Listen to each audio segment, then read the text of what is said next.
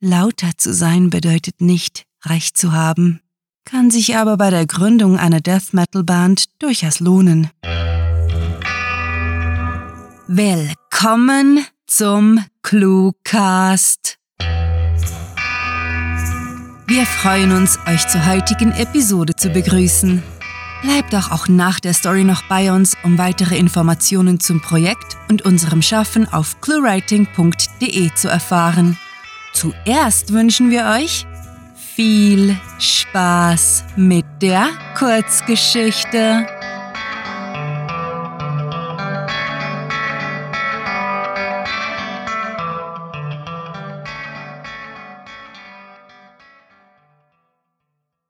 Antarktischer Frühling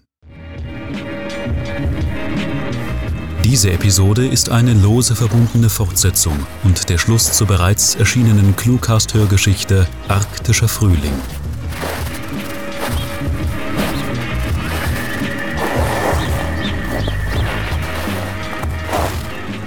Pinguin Hugo hatte kein einfaches Leben, dachte er sich, während er gemächlich durch die Antarktis watschelte. Lange hatte er gebraucht, um einige Dinge zu verstehen, die in den letzten Jahren ihren Anfang nahmen und die Spannungen in ihrer Gesellschaft anheizten. Seit zudem immer mehr Eisbären aus politischen Gründen vom Nordpol abgeschoben wurden, war es auch um den Platz schlecht bestellt. Seinen letzten Urlaub am beliebten Ausflugsziel Eyjafjallajökull hatte er einer Fahrt mit einer vollgestopften Metro geglichen, als einem erholsamen Ausspannen im Spa. Außerdem waren diese vermaledeiten Eisbären unglaublich anmaßend und gefräßig. Kaum auszudenken, was passierte, wenn die alle Nachwuchs kriegten. Ihr Anführer, ein charismatischer Eisbär namens Fred, machte die Sache auch nicht besser. Zwar hatte er nichts gegen die Pinguine, doch er organisierte die Bären, veranstaltete mit ihnen laute Konzerte und das Schlimmste daran war Polo. Die Pinguin-Band war trotz Hugos Geschick am Schlagzeug bislang noch nicht als Vorband eingeladen worden. Grummelnd stopfte Hugo nun umher, versuchte sich auf seine Aufgabe zu konzentrieren und die Gegend nach Schäden im Permafrost zu untersuchen. Traurig seufzte er, als er eine weitere Straßenkreuzung entdeckte, auf welche der Boden von vielen Eisbärenpranken niedergetrampelt war. Verfluchter Schwerlastverkehr, dafür ist die Straße nicht ausgelegt, brummte er indigniert und steckte einige hölzerne Pfähle in den Grund, um die Gefahrenstelle zu markieren. Wenn die Straßencrew das nicht rasch erledigt, kann ich auf meiner nächsten Tour hier eine Sonnenblume pflücken. Hugo war ein sehr genügsamer Pinguin, der sich mit dem Alltäglichen zufrieden gab, solange er ab und an anstelle des ekligen Fischs ein Schokoeis essen konnte. Nur war mittlerweile sogar Eis rationiert worden. Das Parlament hatte befunden, das Eis sei zur Reparatur des Permafrost nützlicher. Irgendwann müsste jemand etwas gegen diesen Blödsinn unternehmen müssen, sinnierte er.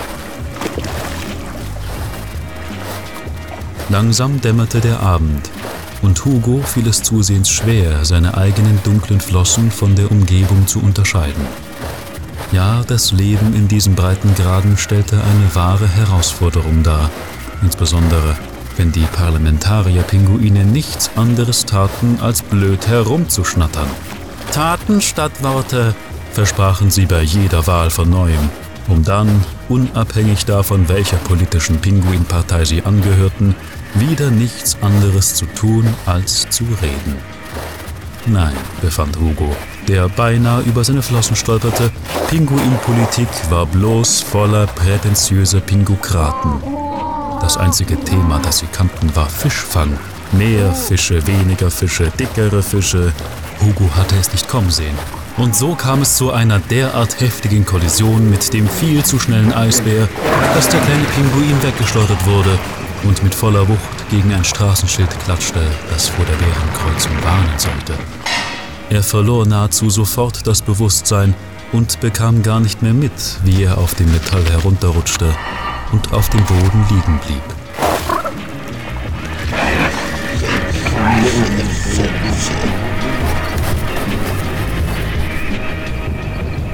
als Hugo aufwachte, hatte er pochende Kopfschmerzen und erkannte in der nunmehr pechschwarzen Nacht nichts.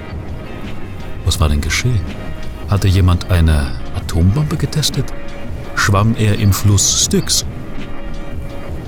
Auf einen Schlag kehrte seine Erinnerung zurück. Er war von einem tollwütigen Eisbären platt gemacht worden. Keiner der Kerle beachtete die Vorfahrtsregeln, nahm Rücksicht auf den Verkehr oder nebenbei fiel ihm ein, wie knapp es für ihn würde, noch vor dem morgendlichen Fischessen in die Kolonie zu gelangen. Was bedeutete, er könnte leer ausgehen. Das ist das Problem mit diesen vermaledeiten Wohngemeinschaften, grummelte er vor sich hin und watschelte in die Richtung seines Zuhauses los. Denn wie jeder Pinguin war auch Hugo im tiefsten Inneren ein geselliges Wesen, das neben dem Frühstück auch seine Kameraden vermisste. In der Dunkelheit konnte er nun kaum mehr die Straße erkennen, so dass er mit seinen Gedanken und Wachträumen ganz allein war. Hugo malte sich aus, wie er alles besser machen könnte. Er ganz allein, ein Held der Pinguschaft, welcher sich nicht vom sinnlosen Lamento über Fisch abhalten ließ, zu tun, was getan werden musste. Er wäre der Pinguin, der begriff, was es wirklich hieß, für sein Volk da zu sein, sich zu kümmern. Kein gestaltloser, gesichtsloser Apparat, der immer von neuem gewählt wurde, um sogleich wieder zu versagen. Pinguin Hugo hielt kurz in seinem Gedankengang inne, denn die Wendung seiner Überlegungen machte ihm allmählich Angst. Hier draußen war niemand. Kein Polizeiguin, kein Militärguin, keine Regenten, nur der ewige Schnee. Und so dachte Hugo schließlich das Undenkbare. Er könnte das Pingutariat in eine sichere Zukunft führen. Er wusste, sie mussten lediglich ein paar Kühlaggregate bauen und die Eisbären nach Argentinien ausschaffen, und schon wäre der südliche Polarkreis erneut ein friedlicher, prosperierender Ort. Die Wähler würden aber dieses Vorhaben niemals zulassen, dazu waren sie zu naiv. Statt wie sonst immer sein Schicksal anzunehmen, schnatterte Hugo, vermaledeite Wähler, Pingokratie, soweit das Auge reicht. Solange die Blödheit der Masse herrschte, änderte sich nichts, bevor auch der allerletzte Pinguin wegen Fischmangels verhungert war. Es gab bloß eine Antwort, eine Möglichkeit, das zu verhindern. Er musste aufs Eis gehen und eine flammende Rede halten, er ganz allein als neuer Anführer. Hugo war klar, dass es hart werden und länger als gewünscht dauern wird, doch die Strapazen mussten es ihm wert sein. Der Traum von einer besseren Zukunft und Sicherheit nahm Gestalt an und Hugo schwor sich, gleich nach dem langen Heimweg, mit der Revolution zu beginnen.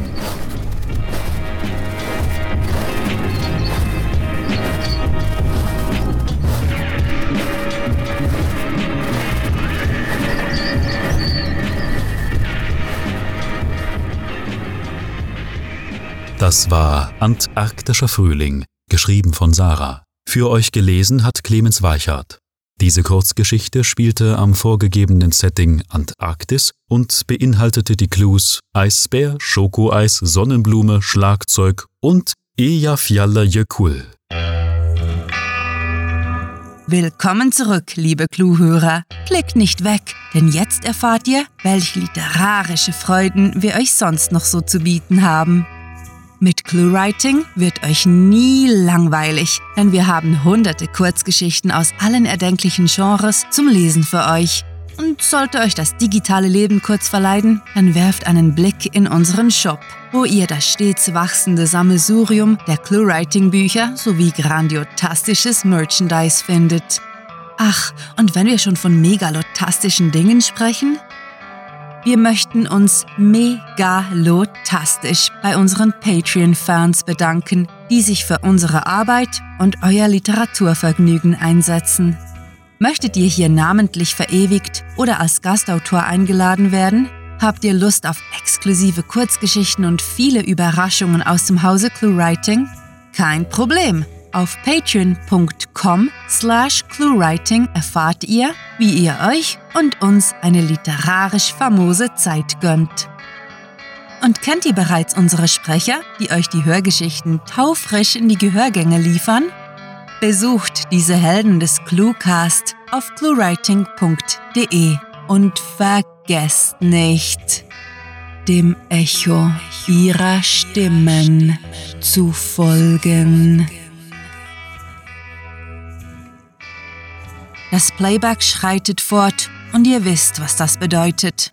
Es ist Zeit, Abschied zu nehmen. Bis wir nächste Woche wieder da sind, könnt ihr euch gerne mit uns auf Twitter und Facebook unterhalten und Literatur und Unsinn austauschen. Mit fantastiliardischem Dank fürs Zuhören und den besten Wünschen. Eure Cluecaster.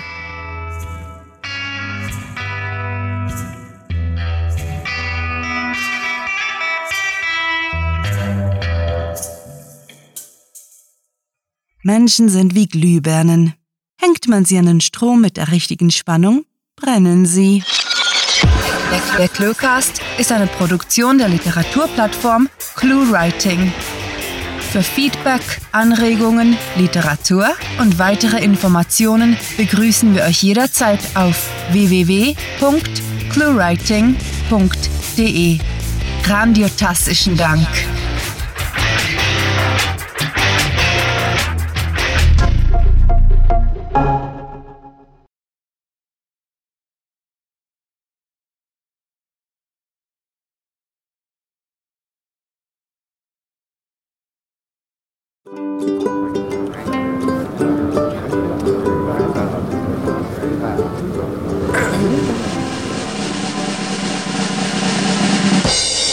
Eyjafjallajökull